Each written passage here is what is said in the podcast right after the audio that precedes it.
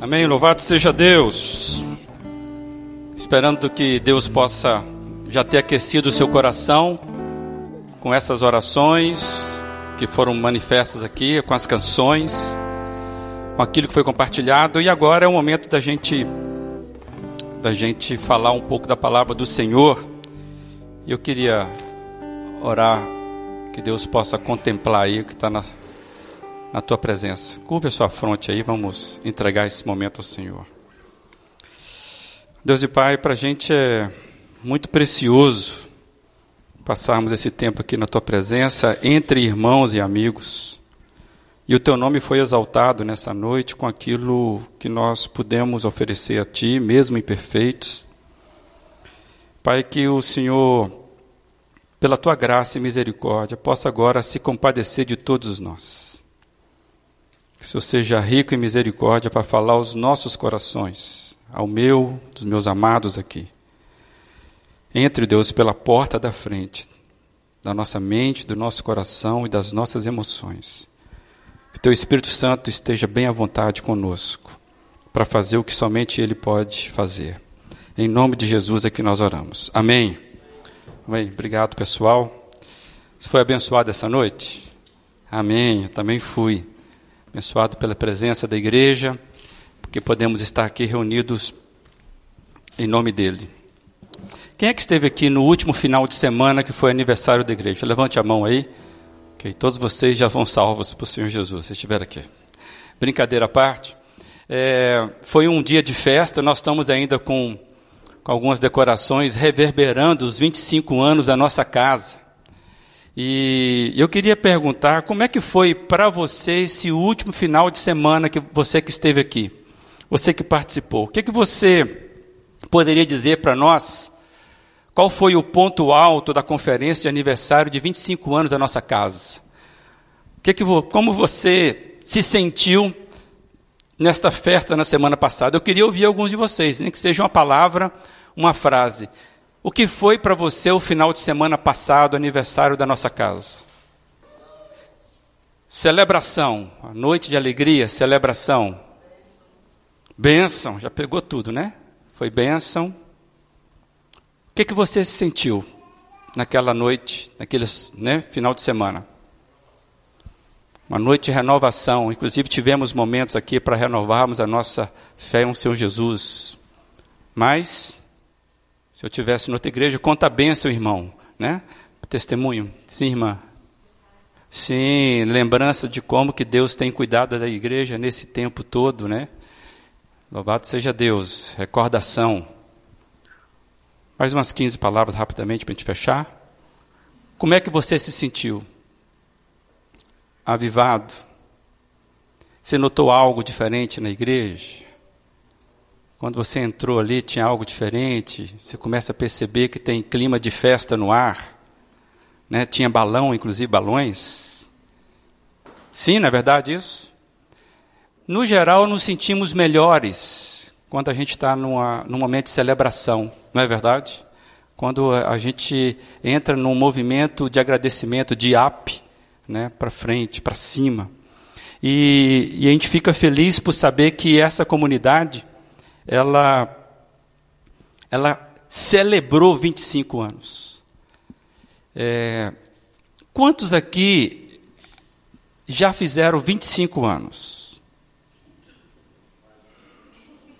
Não, para levantar a mão. Quantos aqui já, já fizeram 25 anos? Já fez 25? Levanta a mão aí. Agora dá uma olhadinha. Quantos aqui ainda não fizeram 25 anos? Levante a mão. Ah, lá isso aí, ó. Ok. Amados, é, eu, eu casei com 25 anos. Eu ia fazer 26 anos. É, e 25 anos é, é tempo de uma geração. Uma forma de você contar gerações são ciclos de 25 anos. Então pensa bem, a nossa comunidade, ela fechou um ciclo de uma geração. 25 anos, amados, é um tempo propício para nós avaliarmos o nosso legado, o que somos. Um adulto com 25 anos já não é mais uma criança. O que nós precisamos refletir quando fazemos 25 anos como igreja é pensar sobre o que estamos deixando para a próxima geração. O que seremos nos próximos 25 anos? Esse é o título da mensagem de hoje. O que seremos no, nos próximos 25 anos? Você já pensou na sua vida nos próximos 25 anos?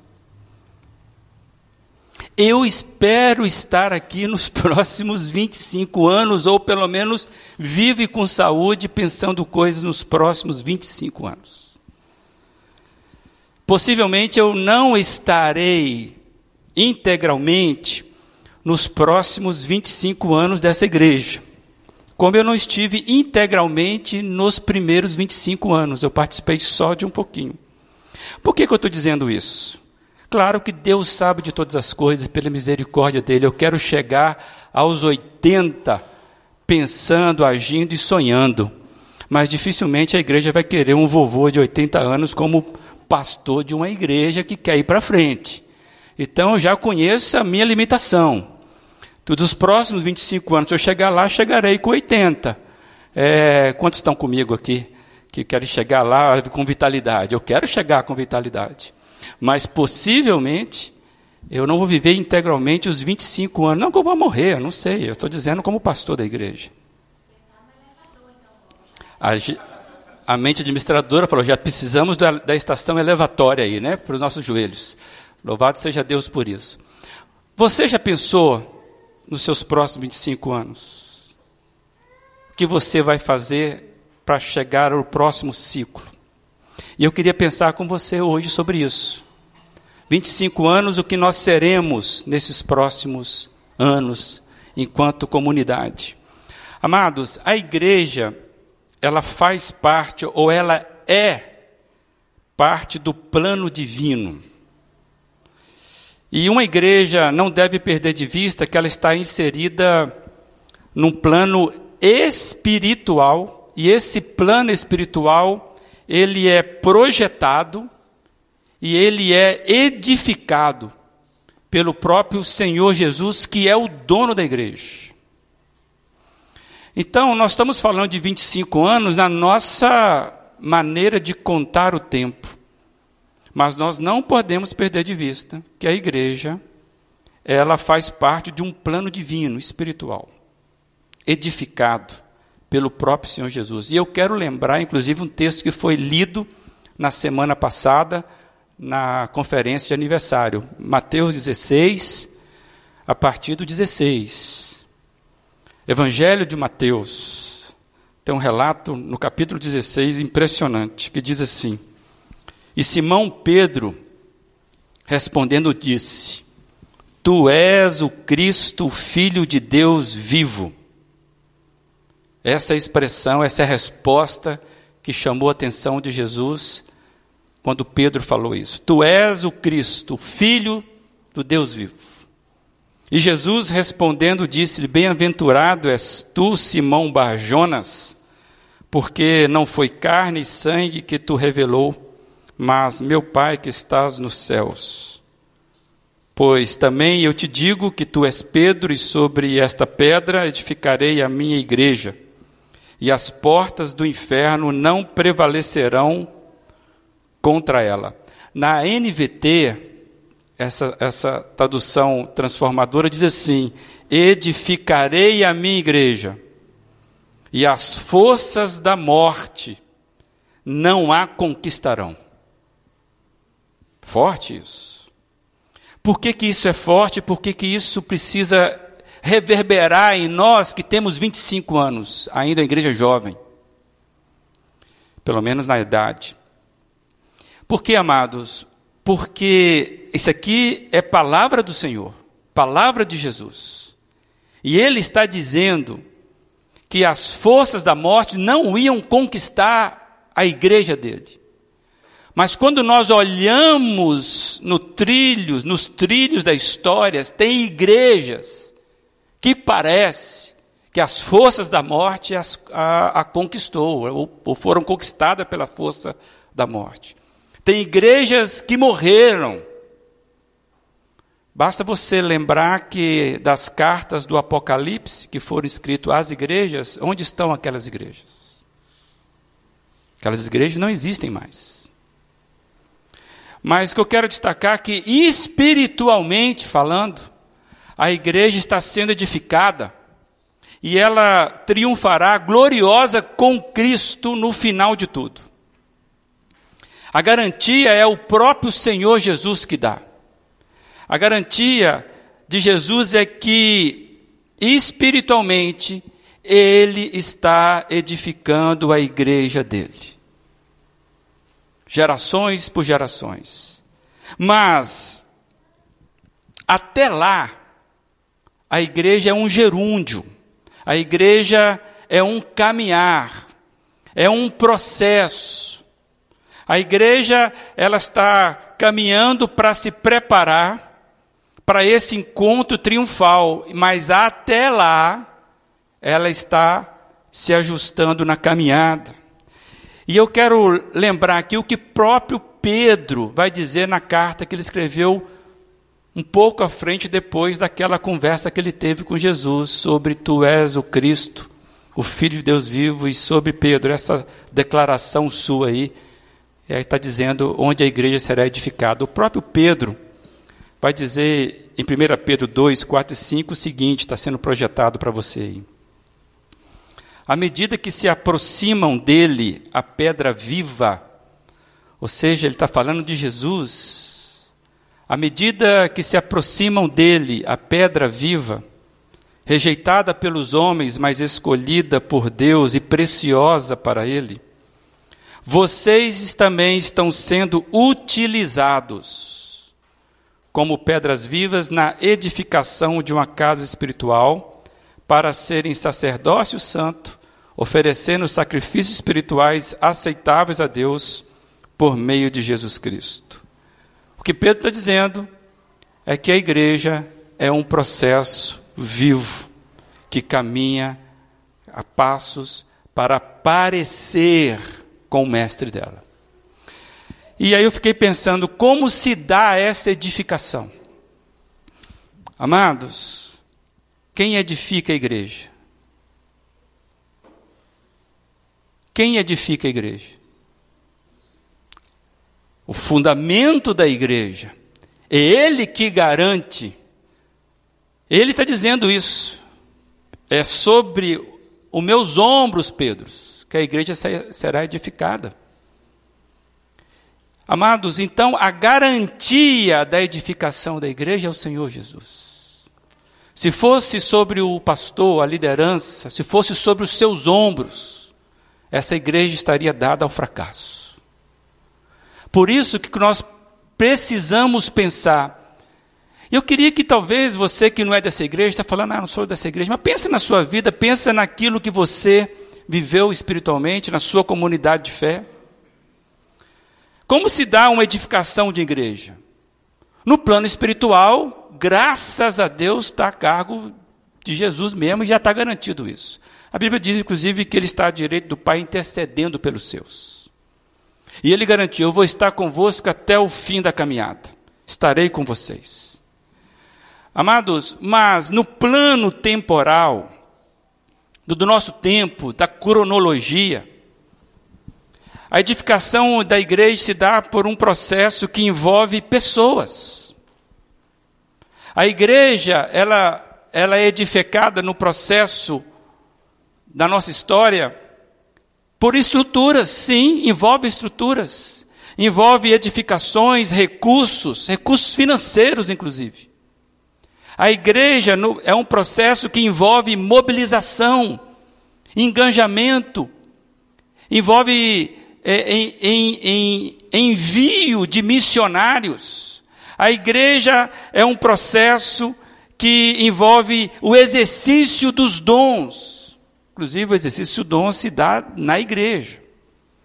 Então, no plano histórico, a igreja ela tem várias maneiras de se construir, de ir e vir, da caminhada, mas principalmente são pessoas.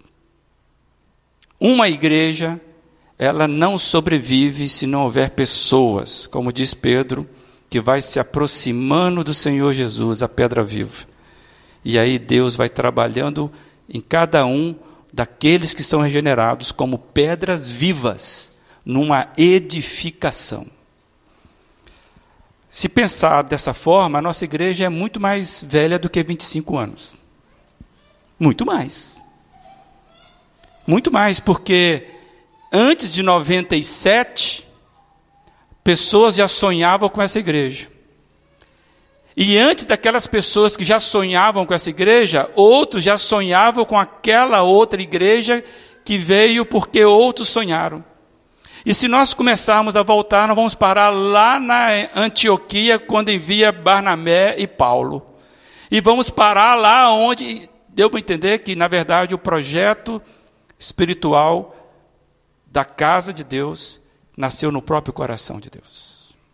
Então, essa igreja ela não está inserida em qualquer coisa.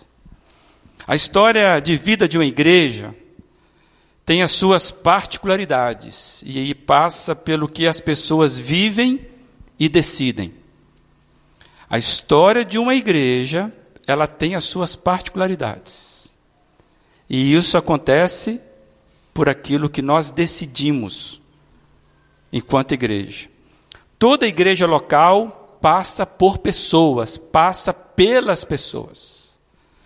Por isso que nenhuma igreja será igual a outra. Nenhuma igreja. E eu quero falar para os irmãos: essa igreja hoje não é igual à igreja de nove anos atrás, de 15 anos atrás. Não é igual à igreja de 20 anos atrás. E não será igual à igreja dos próximos 10 anos. Eu espero que não. Por quê? Naturalmente isso acontece porque as pessoas passam por aqui. Pessoas são transformadas com seus dons, elas influenciam. A coisa mais, é, como é que eu vou dizer, simples, simplória, talvez pobre, é você querer manter a igreja mesma durante muito tempo. Isso não pode acontecer, isso seria matar uma igreja. Então uma igreja ela muda. Ela muda porque você muda. Uma igreja amadurece quando o povo dela amadurece. Uma igreja sofre de imaturidade quando o povo dela não cresce. Então, uma igreja nunca é igual a outra e ela mesma muda. Basta você olhar no espelho que você não é mais aquela pessoa de 25 anos atrás. Não é isso, Ronei? Não é verdade, não é. Está é, tá na cabeça isso aí. Né? Nós não somos os mesmos. Amados, e a igreja local ela passa, passa por pessoas e nenhuma igreja será igual a outra, porque eu só estou nessa igreja, você está nessa igreja, você está em outra igreja. E a, a essência é a mesma. Espiritualmente falando, é a mesma igreja, é a casa espiritual. É o corpo de Cristo, essa é a essência, isso não muda. Mas a identidade terrena da igreja ela é diferente. E vou dizer mais, ela é única. Nenhuma outra igreja nessa terra vai ter a identidade da primeira igreja batista de Brusque. Nenhuma. Só nós. E faz sentido. Então, no plano espiritual, nós somos uma única igreja. Estamos unidos lá à igreja de Antioquia, a igreja de Jerusalém. Espiritualmente, nós estamos no plano maior possível, mas historicamente, nós somos únicos, com as nossas particularidades. E esta igreja, ela passa pelas pessoas, pelos membros, por aquilo que as pessoas fazem nela e por aquilo que as pessoas fazem dela. Então nós somos resultado hoje, depois de 25 anos, de tudo aquilo que nós fizemos nessa igreja. O que fizemos para trás, louvado seja Deus, foi feito. O que nós não fizemos para trás, que Deus tenha misericórdia, que se era para nós fazermos. O que nós erramos, que Deus tenha misericórdia. O que nós acertamos, reverberou em frutos, que com certeza nós estamos colhendo de alguma forma. Mas essa igreja, ela é resultado do que nós fizemos dela, do que nós fazemos nela e dela. E o Novo Testamento, quando você olha o Novo Testamento, você vai ver que o Novo Testamento é basicamente um compilado de cartas enviadas às igrejas locais. E, e, cada carta dessa você vai ver a particularidade de cada uma daquelas igrejas. É interessante que algumas pessoas, quando vai discutir sobre igreja, ou conversar sobre igreja, a pessoa fala assim: não, pastor, nós temos que voltar à igreja primitiva. Aí eu falo assim: qual delas? Porque misericórdia, tem umas igrejas primitivas que eu não quero ser parte dela, não, não quero nem estar junto delas. Porque são várias. São várias as igrejas. E nós temos o relato na Bíblia de particularidade dessas igrejas. E é interessante que nessas cartas, você que já leu, que eu desafio você a ler com mais calma, você vai ver que tem nomes de pessoas que faziam parte daquela igreja. Não tem nenhuma carta que não tem nome de pessoas ali presente naquela igreja. Porque igrejas são pessoas. Passam por pessoas. Nenhuma igreja é só edificação, na impessoalidade. E cada uma com a sua particularidade. Então, essa igreja é desse jeito. Quando o pessoal quer ser membro da igreja, eu falo, vai ficando aí para você entender o nosso jeitinho aí. Aí eu faço aquela classe né, de nivelamento, de base da fé, para as pessoas entenderem, é desse jeito que somos. Porque muitas vezes você fica é, achando que a igreja, a nossa igreja, é o que ela não é. E ela é isso, só que eu escondo algumas coisas para não assustar as pessoas. Brincadeira à parte, mas é o que nós somos aqui. E por certo, amados, nós cometemos erros nesses 25 anos da nossa comunidade. Nós cometemos erros. Claro. Porque no processo de edificação de uma igreja, historicamente, a igreja decide por homens e muitas vezes decidimos de forma errada. Por certo, algumas decisões que foram tomadas não deveriam ter sido tomadas ou assumidas. Mas é, eu quero chamar que isso faz parte da nossa história. Não faz parte da história de outra igreja, que tem outra história, outras decisões, outros erros e outros acertos. Mas também, se nós estamos aqui hoje, neste prédio, nós estamos aqui hoje de portas abertas. Se você está aqui hoje, ainda mais você que é histórico nessa igreja, se estamos aqui de portas abertas com você, mesmo que você veio no andar da carruagem, eu quero dizer que é sinal que também que nós acertamos na caminhada e que nós contamos com a misericórdia do Senhor em todo o processo. E eu ouviria um amém se vocês fossem um pouquinho mais atentos. Vou repetir, olha que legal.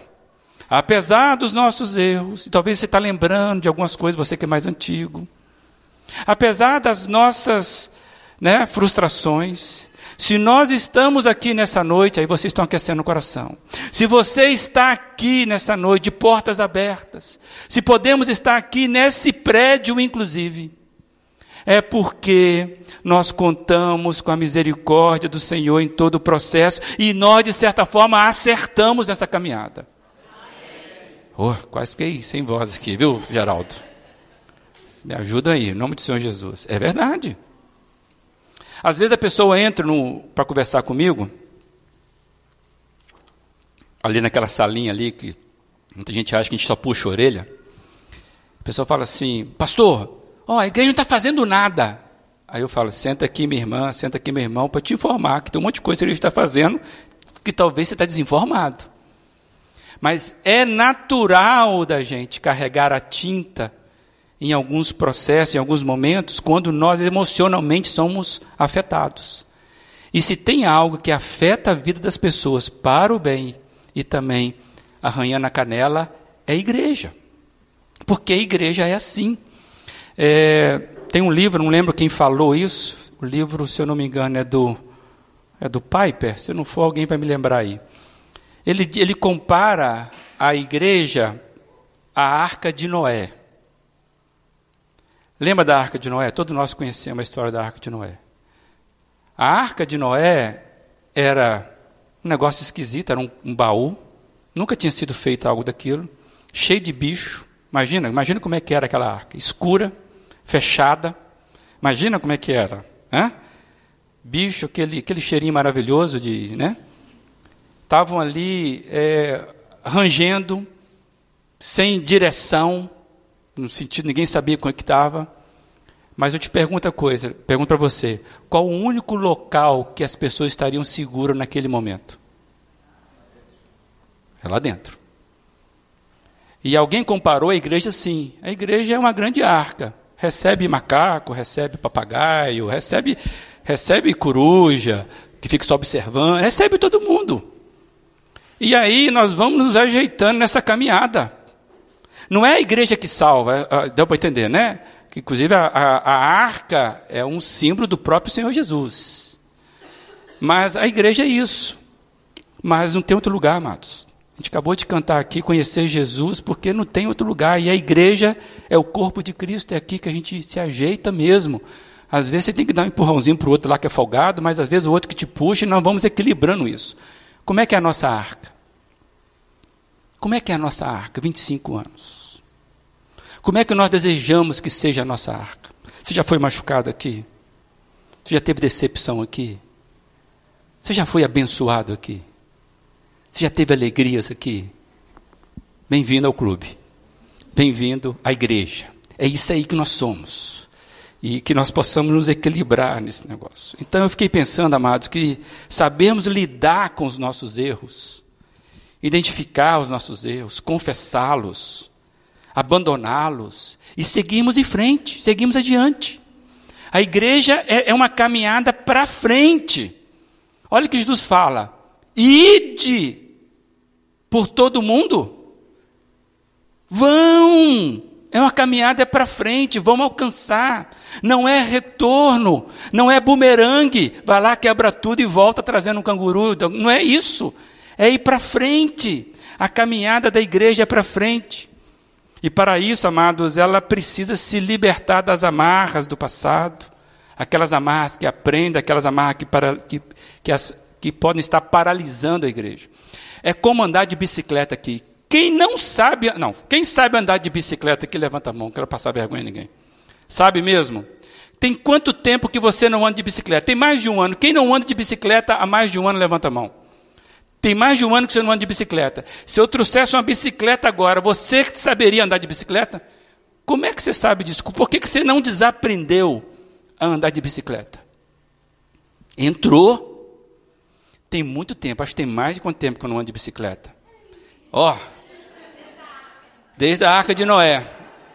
Agora, eu tenho plena convicção, se nós marcarmos aqui uma bicicleta, vamos andar de bicicleta, me presta a bicicleta que eu tenho convicção que eu vou subir nela e andar. Quanto tempo eu não sei, mas que eu vou andar, eu vou. Amados, eu fiquei pensando que é como andar de bicicleta, a igreja. Primeiro você aprende o quê? Caindo. Se você aprendeu de bicicleta, a mãe dizer que você andou e nunca mais caiu. É brincadeira isso aí. Tenho certeza, eu não conheço vocês, que já teve o joelho ralado aí por causa da bicicleta. Mas não tem outro jeito. Se aprende caindo, andando de bicicleta. A primeira bicicleta que eu tive, ela foi, ela era da data, não é porque eu sou antigo demais não, gente, mas é porque eu herdei a bicicleta do meu irmão mais velho e eu sou o sexto. Então ela estava grossa lá de tanta tinta que passava nela. Eu herdei uma bicicleta preta. Ela é de 1954. Uma pequenininha assim. Imagina o peso daquele negócio. E eu aprendi a andar naquele negócio. Eu amava aquela bicicleta. E eu nem sei o que deu acontecer com ela. Acho que eu destruí a bicicleta. Não sei. Mas eu me lembro disso. Quando meu pai soltou. E eu não sabia que ele tinha soltado. Meu pai sabia. E eu estava ali, naquele dia, confiante que meu pai estava segurando. E meu pai já tinha soltado. Aí, quando eu fiquei sabendo que tinha soltado, o que aconteceu comigo, eu comecei a desequilibrar. Eu fiquei pensando que a melhor coisa para a igreja é ela sempre imaginar que o pai está ali. O pai está ali. Eu não vou muito longe do pai, não. Estou aprendendo a andar com o pai. Outra coisa que a gente aprende com bicicleta é que eu preciso persistir.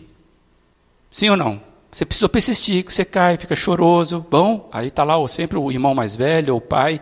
Não, vamos, vamos, você consegue. Persistir. Tem gente que coloca aquela rodinha do lado, né? Aí vai tirando a rodinha devagarzinho. Tem gente, não, não pode ter rodinha, tem que ir direto, e por aí vai. Né? Precisamos persistir. Agora tem um outro segredo para quem não sabe andar de bicicleta. Tem alguém que não sabe andar de bicicleta que presta atenção, não precisa falar a mão, não, que passar vergonha. Um dos grandes segredos de, de andar de bicicleta é olhar para onde? Para frente.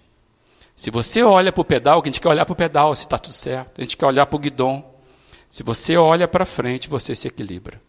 Quanto mais para frente você olha, mais equilibrado você fica. Se você olha para curto, você começa a desequilibrar. Então, qual o segredo? Olha para frente. Começou a balançar, o que, que você faz? Olha para frente. Não queira pular da bicicleta. Olha para frente, por quê? Você quer andar de bicicleta. Amém? Você quer andar de bicicleta. Você quer andar de bicicleta. Então, para andar de bicicleta, você caiu, levanta. O pai vai empurrar de novo. Alguém vai te ajudar. Começou a balançar ali, aquele negócio todo, olha para frente. Persista. Nós temos cinco verbos aqui na igreja: ser, viver, permanecer. Permanecer é persistir. Eu desafio, os outros dois são servir e santificar. Eu desafio você, essa igreja é uma bela bicicleta. Com 25 anos, com alguma coisa empenadinha na frente, o cilindro está meio solto. Mas, cara, é muito bom essa bicicleta. Ela, ela, ela anda, ela vai andar bastante, amém? Ela vai andar bastante. Então persiste, olha para frente. Começou a balançar, olha para frente. Nós cantamos aqui, olhos firmados no Mestre. Se nós tivermos os olhos firmados no Mestre, nós vamos andar para frente. Se desviarmos nossos olhos para o erro do outro, para o chorume do outro, a gente vai ficar patinando. É o desafio da igreja. E eu quero lembrar aqui de uma igreja que tinha tudo para voar. Imagina uma igreja que tinha tudo para voar. Tinha só gente boa na liderança. Gente boa. Mas a igreja estava patinando. E eu quero ler com você 1 Coríntios, capítulo 1, verso de 11 a 13. Olha que interessante o relato desta igreja. Era uma igreja, estava lá a igreja, lá na cidade de Corinto. Olha que Paulo escreve a essa igreja: Meus irmãos, eu fui informado por alguns da casa de Chloe de que há divisões entre vocês. Olha os nomes aí. Com isso, quero dizer que cada um de vocês afirma: eu sou de Paulo, eu de Apolo, eu de Pedro e eu de Cristo. Paulo pergunta: acaso Cristo está dividido? Paulo, foi Paulo crucificado em favor de vocês? Foram vocês batizados em nome de Paulo? Então, de cara, Paulo, ele recebe a informação daquela igreja que ele tinha implantado, ele que o, foi fruto do trabalho dele, ele passou um ano para edificar aquela igreja. Aí ele recebe a informação: olha, a igreja está toda dividida. Porque tinha gente boa lá, Apolo era um mestre. Tinha muita gente, a igreja dividida. E Paulo, puxa vida, o que, está acontecendo com vocês? Eu quero ler o outro texto um pouquinho mais à frente, 1 Coríntios 3, a partir do 4, que vai ser projetado aí. Olha o que diz aí. Pois quando alguém diz, eu sou de Paulo, e o outro, eu sou de Apolo, não estão sendo mundanos? Afinal de contas, quem é Apolo, quem é Paulo? Apenas servos por meio dos quais vocês vieram a crer, conforme o ministério que o Senhor atribuiu a cada um. Eu plantei, Apolo regou, mas Deus é quem fazia crescer, ou em outra versão, é Deus quem dá o crescimento. De modo que nem o que planta, nem o que rega são alguma coisa, mas unicamente Deus que efetua o crescimento. O que planta e o que rega tem um só propósito, e cada um será recompensado de acordo com o seu próprio trabalho. Você pode ler comigo essa parte aí? E cada um será recompensado de acordo com o seu próprio trabalho. Pois nós somos cooperadores de Deus. Vocês são lavoura de Deus e edifício de Deus. conforme a graça de Deus que me foi dada, eu, como sábio construtor, lancei o alicerce e outro está construindo sobre ele. Contudo, veja cada um como constrói, porque ninguém pode colocar outro alicerce, outro alicerce além do que já está posto, que é Jesus Cristo. O fundamento da igreja é Jesus Cristo. Não tem outro fundamento. Mas eu quero chamar a atenção que Paulo traz aqui a seguinte questão. Olha, eu, eu até edifiquei e o outro está construindo em cima daquilo que eu edifiquei. Repara que o que nós fazemos na igreja é sempre um legado para que outros possam construir. A igreja não é uma construção para mim, não é uma construção para nós. Se essa igreja gostar muito do que ela faz para ela mesma, essa igreja está negligenciando a nossa o nosso chamado é construir para que outros edifiquem. Por isso que Cristo tem que ser o centro da igreja. É para Cristo que nós devemos olhar. Ele é o ponto focal de firmeza da nossa casa. E amados, e aqui tem um relato de uma igreja que estava sofrendo com o crescimento, tanto é que Paulo fala, é Deus que dá o crescimento. E essa igreja estava sofrendo crise de crescimento. Havia muita disputa interna naquela igreja. E isso estava paralisando a vida daquela, daquelas pessoas e da igreja. A história da igreja de Corinto, lembra? Cada igreja tem a sua história, lembra disso? A história da igreja de Corinto foi marcada por divisões internas, lamentavelmente. E isso foi bem observado por Paulo e precisava ser observado. Sabe por quê? Porque a divisão, né, a, a, a disputa, é, é o inimigo da igreja. A igreja de Corinto ela, ela entrou numa crise de identidade porque começou a olhar para outras coisas. E começou a ter definições de coisas olhando para o lado. Deixou de olhar para frente, para o Cristo. E começou ali a ter divisões. União, unidade, comunhão são as características de uma igreja. O que são características de uma igreja? União, unidade, comunhão. E não, amados, divisão, disputa, rivalidade, quem tem razão. A vida da igreja de Corinto estava sofrendo, porque simplesmente cada um começou, ou um grupo de pessoas começaram a ser rivais e deixou de concordar na essência, de olhar para frente. Infelizmente, amados, a igreja de Corinto, com toda a sua riqueza, porque era uma igreja que Paulo fala que tinha todos os dons espirituais. Uma igreja que tinha um potencial enorme, mas infelizmente sofreu da síndrome de Frankenstein. Você sabe o que é o Frankenstein? Um corpo formado por partes que não se pertenciam. Esse é o Frankenstein. É o ajuntamento de partes de corpo que não se pertenciam, e aí o que acontece? É alguém que andava desengonçado e sem identidade. É aquele romance que foi escrito lá em 1818 que conta a história de um cientista que cria um ser, juntando partes. O que eu estou chamando de síndrome de Frankenstein, que muitas vezes a igreja ela perde a identidade dela. Parece que ela tem um ajuntamento de coisas que, na verdade, não formam o mesmo corpo, não é do mesmo corpo. E para uma igreja que deseja ser relevante na sua geração, nós precisamos lutar contra o quê? Contra aquilo que estava matando a igreja de Corinto. Precisamos lutar contra a divisão, contra a dispersão, contra a disputa. É preciso, amados, nós sabermos o fundamental, que é a nossa identidade em Cristo.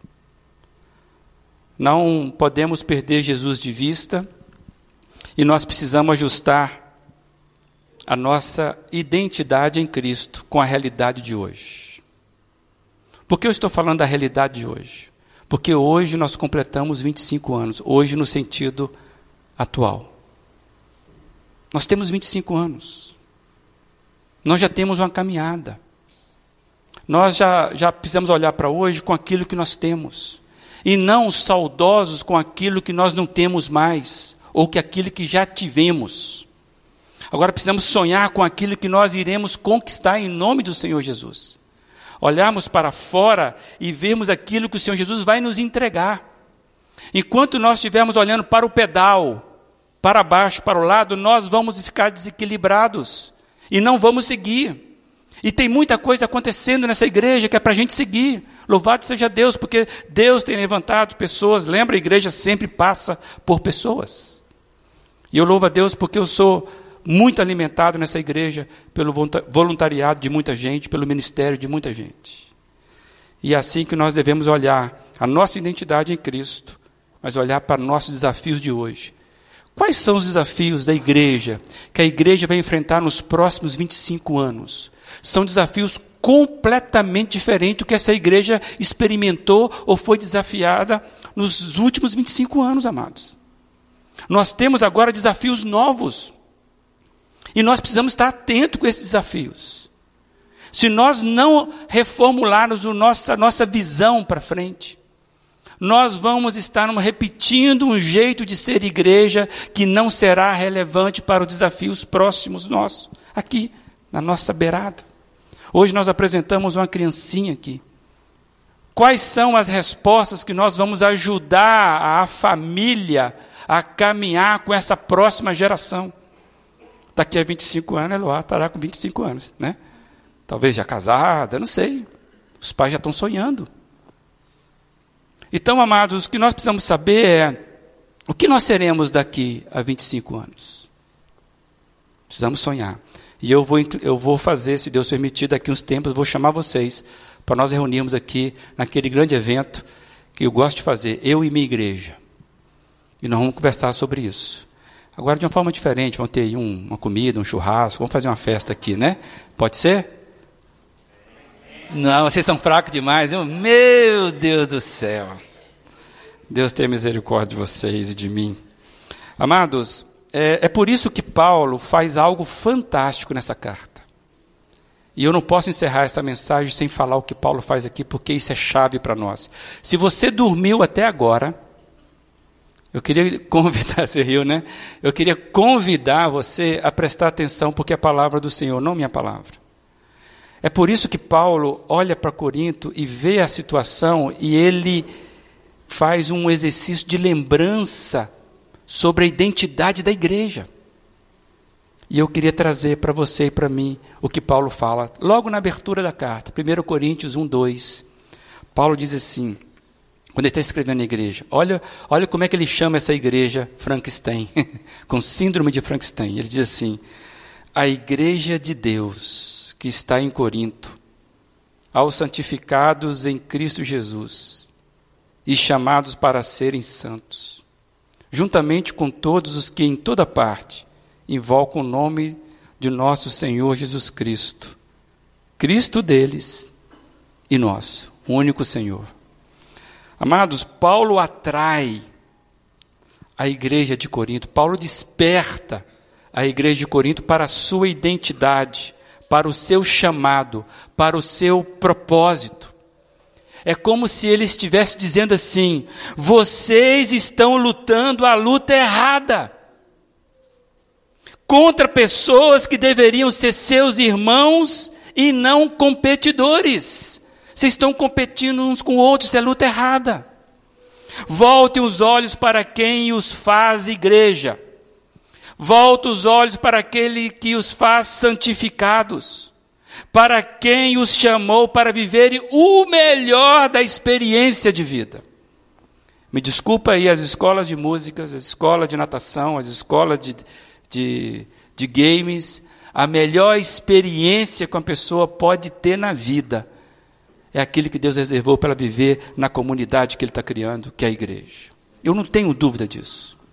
Você vive grandes coisas em outras, em outras repartições, mas na igreja, meu amigo, é uma casa espiritual sendo edificada por Cristo. Não tem outra experiência. Essa é riquíssima. Então, amados, quando eu olhei para isso, eu fiquei pensando: qual é a identidade da PIB? É essa, amados. A sua identidade aqui na igreja é essa. Se você é regenerado por Senhor Jesus, se você entregou sua vida para Ele, se você é dessa comunidade, não interessa quanto tempo, a sua identidade hoje está sendo lembrada é esta: Igreja de Deus, santificados em Cristo, chamado para serem santos. Esta deve ser a nossa maior força na caminhada. E não se fulano teve razão, se ciclano teve razão, se é melhor assim ou assado. Mas vamos andar de bicicleta. Vamos andar de bicicleta. Vamos acelerar esse negócio. Vamos arrumar a garupa para trazer mais gente. E eu fiquei pensando assim: o que seremos nos próximos 25 anos? O que, que nós seremos? Alcançar aquelas criançadas lá, casal aí. Preparar a igreja para uma nova geração. E eu fiquei pensando aqui, como é que eu oraria para a igreja? Eu quero dividir com vocês a oração. Se puder dizer um amém aí. O que nós seremos nos próximos 25 anos? A igreja de Deus que está em Brusque, composta por pessoas santificadas em Cristo Jesus.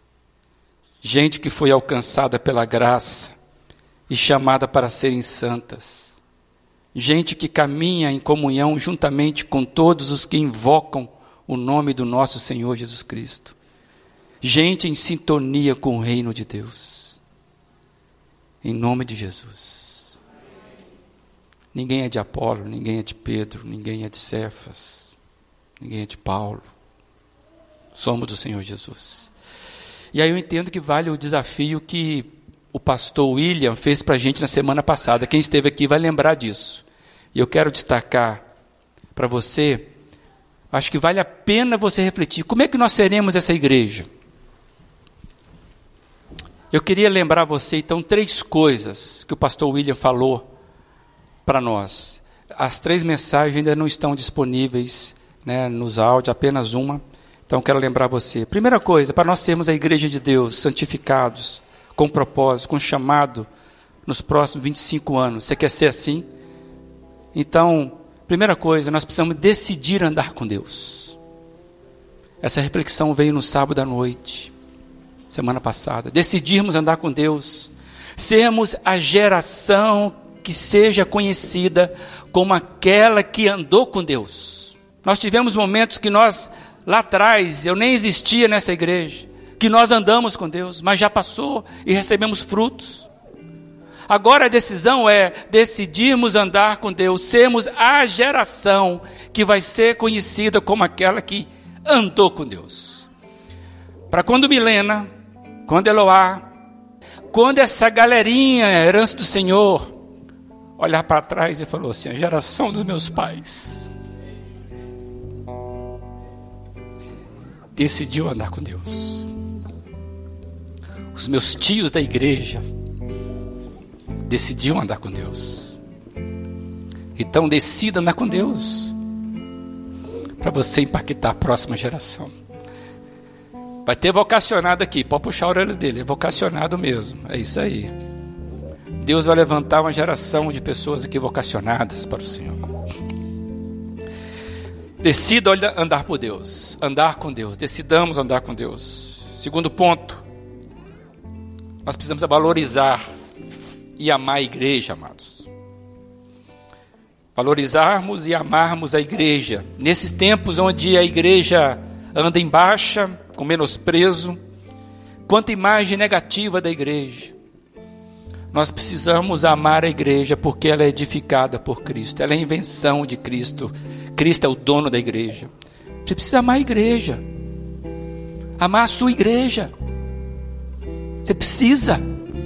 Não confunda o Paulo com Cristo, os erros de Apolo. Não confunda. Olhe para Cristo. Decida amar aquilo para qual Cristo morreu e se entregou por ela. Que a igreja, ame a sua igreja, valorize a sua igreja. Que você seja algo completamente diferente, marcante nos próximos 25 anos que a geração fala assim, cara, a geração dos meus tios, meus pais. Cara, que geração que amou aquela casa. Decida andar com Deus, decidamos andar com Deus, decidamos amar essa igreja, porque ela é do Senhor Jesus, valorizarmos essa igreja. E que nós sejamos marcados pelo engajamento. Foi a fala final do pastor William. Que seja a marca dos membros da PIB de Brusque. Quando forem contar uma história da nossa igreja, possam dizer do nosso empenho, do nosso engajamento, do nosso envolvimento com as coisas do reino de Deus. Então, o que seremos daqui a 25 anos? Pergunta você: vamos caminhar juntos ou não? A nossa visão de igreja diz assim: que nós desejamos ser uma igreja amorosa, acolhedora, atuante na sociedade, atuante na caminhada do Evangelho. Isso é engajamento. E nosso desejo é que nessa caminhada a gente possa servir a Deus, servir ao próximo, para a glória dele.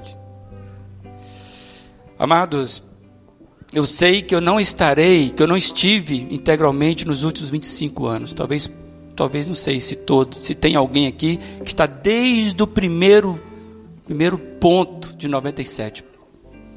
Mas eu não estive aqui. Como eu disse, possivelmente eu não estarei no ciclo integral dos 25 anos. Possivelmente, Deus é que sabe. Mas interessa quanto tempo você viveu para trás, não interessa quanto tempo você viverá para frente. O que interessa é que você, se você decidir caminhar com Deus, se você decidir amar essa igreja, porque ela é do Senhor Jesus, se você decidir engajar-se nos projetos de Deus, você pode ter certeza, não interessa o tanto tempo, você vai fazer que nem Paulo, você vai estar edificando para a próxima geração. E o meu desejo, amados, é que enquanto eu viver aqui, eu quero ser o mais ativo e o mais influente que puder para ajudar a igreja a deixar um legado que seja impactante na próxima geração. Amém, amados? E eu pergunto: como será a sua postura, sua contribuição, o seu legado para os próximos 25 anos? Deus e Pai, a gente Hoje quero agradecer ao Senhor e louvar ao Senhor por tudo que o Senhor já fez nessa casa. Nós queremos honrar cada investimento que foi colocado aqui, expresso em suor, em orações, em tijolos, em massa, em alimentos. Cada palavra de bênção que foi proferida aqui por pessoas amadas do Senhor nós queremos honrar o Senhor porque alguém sonhou com essa casa e muita gente veio aqui, ó Deus, como pedras vivas, nos legando, ó Deus, uma igreja. Pai, nós queremos honrar o Senhor porque o Senhor ainda dá sonhos a pessoas e o Senhor deu sonhos àqueles, ó Deus, que no movimento inspirado pelo Senhor construiu essa casa. E agora, ó Deus, nós queremos pedir também, ó Deus, perdão. Perdão porque nós, na caminhada, nós desviamos o nosso foco. Não que nós queríamos isso, mas nos perdemos em alguns momentos. Mas, Pai, pela tua misericórdia e tua graça, que o Senhor, pelo sangue derramado de Jesus, que o legado dessa casa não seja outra coisa a não ser o reino de Deus, o amor de Cristo, Jesus como centro dela. E se nós estamos aqui hoje, ó Deus, é porque o Senhor tem investido em nós. Pai, diante do Senhor está aqui os meus irmãos de joelhos em pé, ó Deus, se colocando diante de Ti, ó Pai, porque nós queremos ser uma igreja que impacte a próxima geração. Nós queremos ser daqui a 25 anos, ó Deus, se o Senhor permitir. Aqueles que se engajaram, aqueles que amaram a tua casa. Deus, aqueles que olharam para o Senhor, que decidiram caminhar com Deus, como fez Enoque e toda a geração dele. Pai, levante aqui vocacionados. Pela fé, eu quero abençoar, ó Deus, as famílias de missionários. Deus, famílias que estarão encaminhando os seus filhos. Pai, levante aqui vocacionados, ó Deus, que vão cuidar de crianças, vão cuidar de adolescentes, vão cuidar de velhos, ó Senhor, idosos. Pai, que esta casa seja uma casa, de fato, uma casa de oração. Que as nossas tendas sejam largadas, ó Senhor, cada vez mais. Pai, nos santifique. Continue nos chamando, ó Deus, para o teu reino. E eu quero abençoar os meus irmãos aqui. E tem misericórdia desta liderança atual. A liderança dos 25 anos. Que o Senhor nos dê ousadia, nos dê visão, nos dê a capacidade de ver com os teus olhos. Deus não permita que a gente esteja disperso. E eu quero engrandecer a cada um, honrar o teu nome por cada um, ó Deus que compõe a liderança dessa casa, formalizado ou não. Ó oh, Pai, salva a gente da gente mesmo. Que a nossa bicicleta pode ser uma bicicleta simples, ó Deus, mas que caminha para o alvo que é Jesus Cristo. Por isso nós oramos e pedimos, Senhor, seja o centro dessa igreja. Seja o centro da minha vida, da minha família, em nome de Cristo. Amém, amados?